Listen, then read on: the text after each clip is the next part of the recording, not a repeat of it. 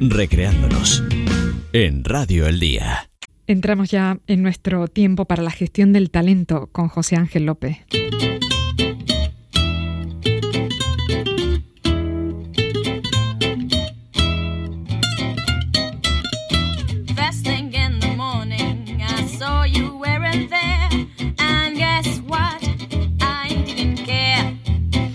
Ya saben que en este tiempo lo que hacemos es repasar películas, una especie de filmoteca recreándonos.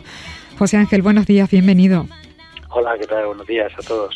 Bueno, pues llevamos unos meses dedicando este espacio a la observación de una popular película titulada En Busca de la Felicidad, un largometraje del año 2006, inspirado en hechos reales, que ha dado mucho de sí en este análisis que José Ángel López, nuestro colaborador experto en psicología del liderazgo, nos ofrece en cada programa.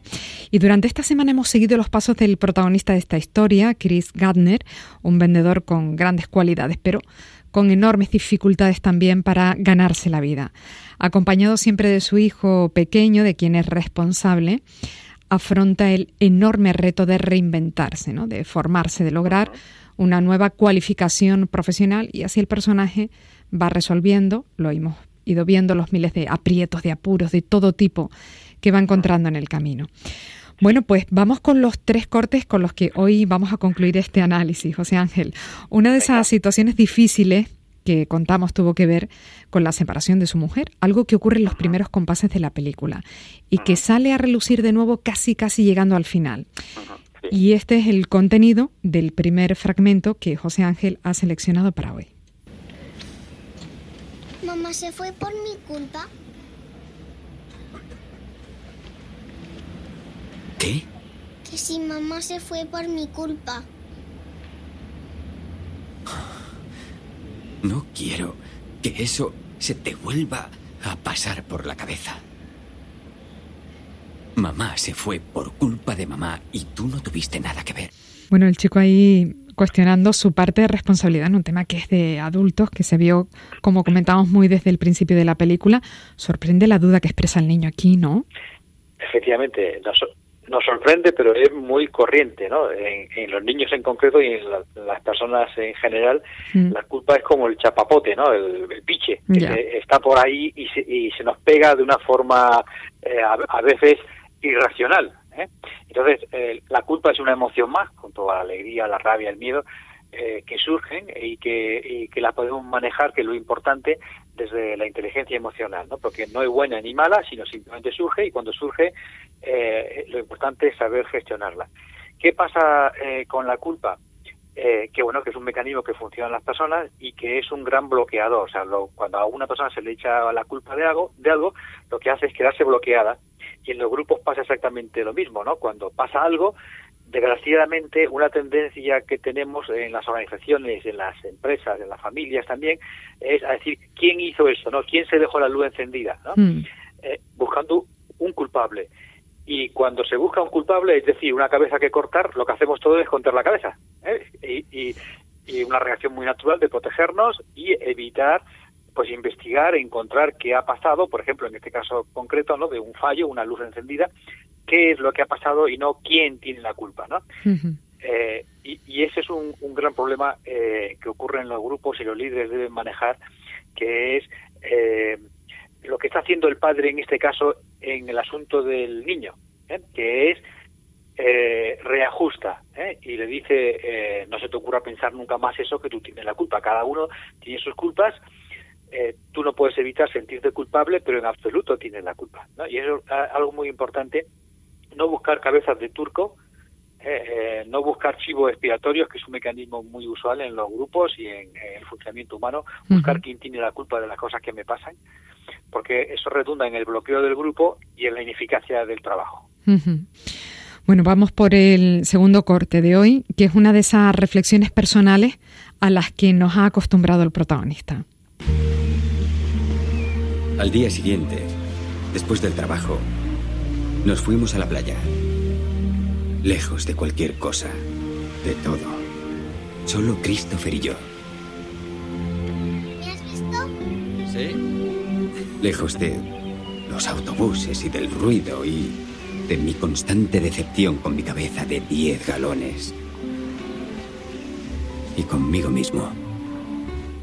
O esa decepción con uno mismo. ¿Por qué elegiste este fragmento? En parte por este mismo que tú acabas de decir, la mm. decepción con uno mismo, ¿no? Y, y algo eh, muy tonto que hace él y que podemos hacer todo, que es eh, él eh, se está percibiendo sometido a mucho estrés y lo que hace es algo bastante fácil, pero luego muy complicado de que nos pongamos en marcha, que es alejarse. No, alejarse, marcharse a las Teresitas, marcharse a algún sitio, ¿no? O en casa viendo o escuchando música, viendo una película, escuchando la radio, ¿verdad?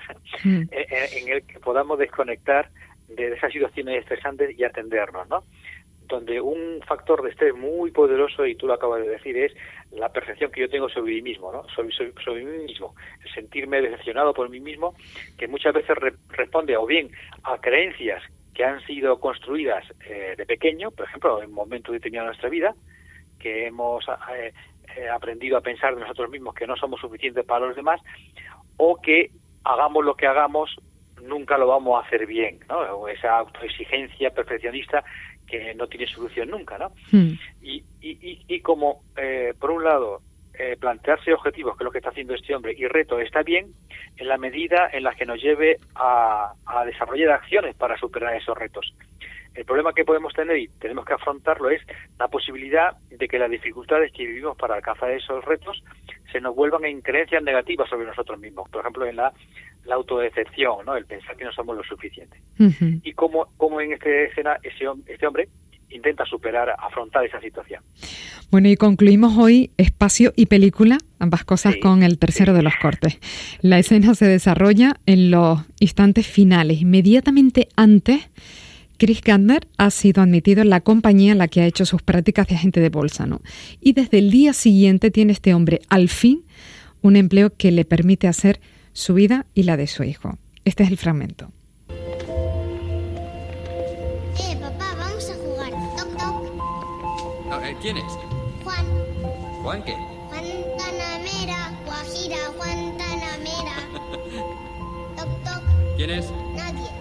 ¿Nadie qué? ¿Nadie qué? ¡Ah! ha tenido gracia. Me ha gustado. Bueno, y así va finalmente em, concluyendo la película, que nos deja con buen sabor de boca después de tanto agobio, ¿no? Sí, sí, sí. Y, ese niño lo tenemos todos dentro, ¿eh? Y eh, además es necesario eh, dejarle que salga de vez en cuando a la luz ¿eh? y las organizaciones también, ¿no? Y no es nada raro, ¿eh? jugar, divertirse, eh, tener sentido del humor. De hecho, hay organizaciones muy competitivas, muy efectivas, con, de mucho éxito, mm. que se gastan mucho dinero, por ejemplo Google, se me ocurre ahora, ¿no? En que sus trabajadores jueguen incluso eh, una forma de aprender de algunas empresas es a través del juego, ¿no? Eh, personas que cobran mucho por diseñar programas de formación donde el juego literal, el coger una barca y meterse en un grupo eh, de la empresa en el mar, ¿no? Eh, superando retos como si fuera un juego, no solamente genera buen rollo, no solamente le sienta bien a las personas que le alivia el estrés, sino que contribuye a la eficacia de, la empresa, ¿no? Entonces, jugar, divertirse, eh, reírse, es algo muy sano y muy recomendable. Pues tomamos nota de todo esto, de una película que damos por analizada y que tiene momentos espectaculares. No quería dejar de comentar contigo el instante en el que le anuncian que es admitido que el día siguiente se puede incorporar, ¿no? Ese momento en el que él está conteniendo la lágrima, ¿no? Conteniendo la ese momento de, emoción, sí. Impresionante. Incluso la nota que viene después justo de esta escena, que es el final, lo que pasa es que no tiene sonido, cuando aparece escrito, y Chris convirtió una eh, empresa mediocre o de pequeño rendimiento en una, en una, solución multimillonaria, ¿no? Hmm. Que también es importante el cierre que hace la película, pero que visual, no es, no es auditiva. Sí, y que cuenta la vida, lo hemos dicho desde el primer momento, tú siempre has subrayado este aspecto, ¿no? Se trata de, de una película basada en hechos reales, en la vida, en. En la vida de esta persona. Bueno, pues José Ángel, lo dejamos aquí, eh, concluimos esta película. ¿Cuál será la siguiente? ¿Ya lo tienes pensado? Ahora mismo no, está en la en la programación, pero no te puedo decir ahora mismo cuál es. Bueno, pues a ver, a ver con qué nos sorprende. Recuerden que quien desee contactar con José Ángel tiene que hacerlo en el Centro de Psicología y Salud de Canarias, en la calle Juan Pablo II, número 15, que está por encima de la Plaza Wheeler, en Santa Cruz de Tenerife. José Ángel, mil gracias por tu tiempo y por tu análisis. Muchas gracias, eh. hasta, la, hasta la próxima. Un abrazo.